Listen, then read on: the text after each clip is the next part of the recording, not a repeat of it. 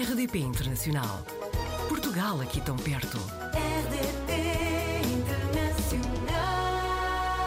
Apanhámos o David Lourenço na rede, é de Setúbal, mas vive há 10 anos no Reino Unido.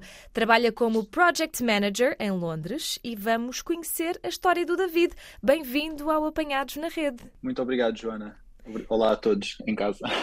Vou ter de fazer a pergunta da praxe, David, não é? Porquê sair de Portugal há 10 anos e porquê Londres? E é, e é uma ótima pergunta, e é uma pergunta que eu acho que toda a gente que sai de Portugal tem essa introspeção Uhum. ah, em algum momento ah, do seu tempo fora de Portugal. E, e acho que para mim a resposta é, foi, em termos de oportunidades, eu, eu não vim para Londres com a ideia de ficar em Londres para sempre. Uhum. Vim, tinha uma namorada na altura que veio para cá fazer, eh, completar os seus estudos numa universidade aqui em Londres e eu vim meio naquela de, eu na altura estava a trabalhar a fazer eh, mesas no Lux, na Uhum. altura, e eu pensei, por que não? Vamos lá, era uma criança na altura e, e pensei, por que não? Mas sempre naquela ótica de voltar um dia, não vim para cá para ficar. E depois a relação não resultou e eu, eu dei por mim um bocado naquela de por que não? Vou ficar assim mais um bocadinho, ver o que é que acontece. Depois eu tive, eu tive uma grande sorte, que é uma coisa que não, não acontece a muita gente, que o meu irmão viveu, vivia em Lisboa, mas mudou-se para Londres também, o que ajudou imenso. E depois as oportunidades, oportunidades foram acontecendo, basicamente. Arranjei um ótimo emprego, fiz amigos cá e assim, num ápice passam 10 anos. Pois é. Explicou-nos que os britânicos são mesmo obcecados por chá. Isto não é só nos filmes, não é? Eh, O David já se rendeu? É assim, hum, para, quem, para quem vive em Inglaterra sabe perfeitamente isto, mas um inglês, quando nos pergunta se queremos chá, eles não nos estão a perguntar se queremos, não é um sim ou não, é como é que queremos o chá. E se a resposta for não, eles ficam a olhar para nós muito confusos. E isto é, isto é uma realidade, é uma absoluta realidade. Eu já me rendi, uh, bebo chá todos os dias, Uhum. seja verão, seja inverno, é um vício já. Mas é verdade, é 100% verdade que os ingleses são todos obcecados por chá. Uh, já os vi a beberem chá com o almoço, com o jantar. Mas com É- leite? E depois misturam leite ao almoço? É, é verdade, Ah, é verdade. É muito estranho, verdade. muito estranho para nós. É, mas lá está. Haverá coisas que os portugueses fa- fazem que são estranhas para eles, eh, certamente. David, de resto, estando em Londres, eh, dizem-nos outros portugueses que a população local ainda não se habituou muito bem a isto de ter um rei, não é? Ainda, quando falam na- em Sua Majestade, ainda lhes sai rainha às vezes. É, é muito verdade. Uh, e há muita gente que. são- eles têm muitas opiniões em relação à vida dos, do- da família real. Há uma subcultura inteira muito revolta à volta da família real. E eles comentam muito e falam muito. Uns dizem que, que ele devia fazer um, um rei Felipe, o rei de Espanha, Uhum. e devia abdicar e dar ao William. Mas é engraçado, eu, desenvolvi agora há pouco tempo um projeto na Torre de Londres, Uhum. um, e obviamente quando mudou o monarca, eles tiveram que mudar a simbologia toda, que durante os, os últimos 80 e poucos anos foi da rainha, e tiveram todos que mudar do dia para a noite, e foi uma. sentiu-se. Um, toda a gente tinha, estava a dizer os nomes errados, Uhum. toda a gente se confundia, ainda não se habituaram de todo Claro. aqui. Ainda há muita gente que, que confunde os nomes, 100%. Depois há, eh, e falando em atualidade, a crise de custo de vida, que eh, a, me- a mensagem que vai chegando para quem está fora é de que eh, ainda se sente mais aí por conta do Brexit e não só, não é? 100%, 100%, porque na área onde eu trabalho, muito o que nós fazemos é encomendar coisas de fora. Obviamente, Inglaterra é uma ilha, não, Uhum. há coisas que nós, por simplesmente, nós, eles, por simplesmente não fabricam e, e tem que se mandar vir da Europa, tem que se mandar vir de fora. O que o Brexit trouxe foi uma coisa que, se calhar antes do Brexit, demorava uma semana a chegar à Inglaterra, agora é um mês, dois meses, três meses ou até anos. Há peças para ferramentas específicas que demoram um ano a vir da Alemanha, em que nós somos postos numa lista de espera e é boa sorte quando chegar, chega. E eu acho que isto foi o oposto de, do que foi prometido aos ingleses todos durante o Brexit. Foi que, que seria tudo fácil e que não ia acontecer nada, mas o que se está a verificar de facto é que gerou imensas dificuldades para quem trabalha em qualquer área em Uhum. que é necessário encomendar o que quer que seja da Europa ficou muito mais complicado agora. Tirando isso, continua a ser um bom país, ou neste caso cidade, porque eu sei que Inglaterra, Londres não é Inglaterra, não é? Uh, ou Inglaterra não é Londres, continua a ser uma cidade boa para se viver? Eu, na minha opinião, sim. Eu acho que isto também depende, é, é, depende muito de cada pessoa. Um, no meu contexto, eu tive muita sorte de, de, ter tido uma carreira que agora me permite ter um custo de vida. Por muito que o custo de vida suba, eu consigo ainda gerir esses custos e tenho uma vida perfeitamente super confortável não me falta nada, mas para muita gente está a mudar.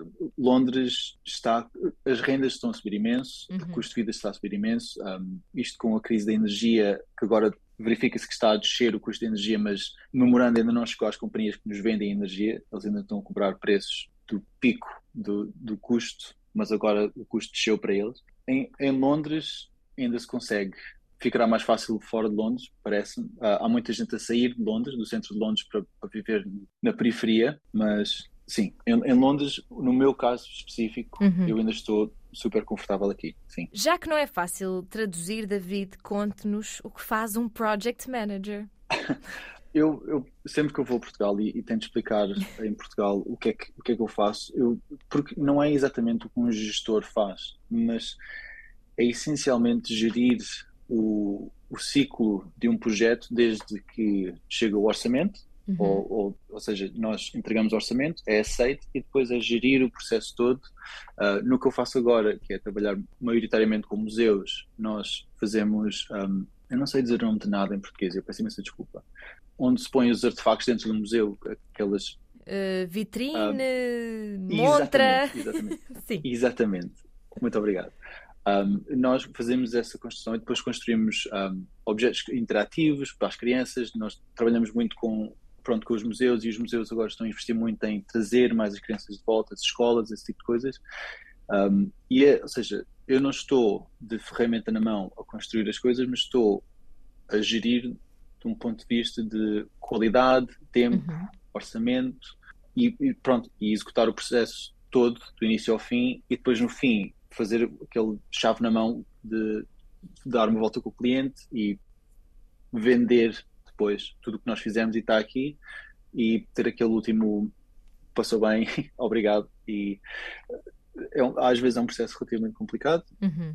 como foi este agora na Torre de Londres que obviamente na Torre de Londres onde eles guardam as joias da coroa mas é, é um bom emprego eu não sei eu não sei como é que seria em Portugal se seria um, o que um gestor faz, mas uhum.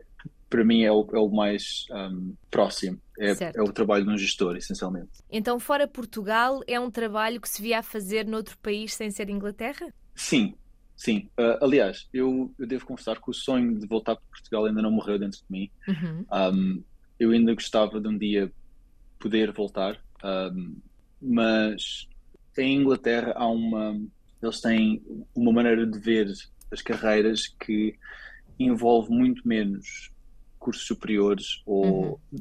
e envolve muito mais a experiência e isso aqui neste país vale-me de muito mais do que lá fora uhum. provavelmente, ou seja seria difícil exportar a experiência que eu tenho aqui em Inglaterra, que é muito específica de, do panorama inglês um, para outros sítios, mas o sonho ainda não morreu e, e se algum dia surgir uma oportunidade equivalente em Portugal eu, eu iria ter que ia ser um muito difícil recusar. Era a cereja no topo do bolo, não é? Exatamente, exatamente. Uh, porque não quem, quem acha que viver fora de Portugal é, é fácil, há muitas coisas que ficam mais fáceis. Uhum. Uma delas é carreiras e etc. Mas nós não estamos com a nossa família. Nós, eu tenho sorte em que tenho cá o meu irmão, nós estamos muitas vezes juntos, mas há muitas, por exemplo, nos grupos de WhatsApp, em que toda a gente tem aquele grupo da família. Epá, olha, hoje vamos almoçar, não sei o quê, e eu pois. nunca, nunca estou lá. Ou seja, essa parte não há, não há nada que, que substitua. Exatamente, uhum. ou que uh, faça com que esse sacrifício valha a pena. Claro. E, e, a única maneira de fazer isso é, é, obviamente, ser o melhor que podemos ter na nossa carreira, mas se algum dia surgisse uma oportunidade, eu, eu acho que era imediatamente, ok, vamos, lá, vamos voltar para Lisboa ou para Setúbal ou, ou o que for. Ficamos a torcer por si, David, e neste caso, então, a aguardar novidades. Pode ser? Muito obrigado. Sim, também eu. Também eu. Vamos ver. Muito obrigada, David, mais uma vez e até uma próxima. Muito obrigado. Muito obrigado, Joana. Portugal ao alcance de um clique. rdp.internacional.rtp.pt RDP Internacional. Portugal aqui tão perto.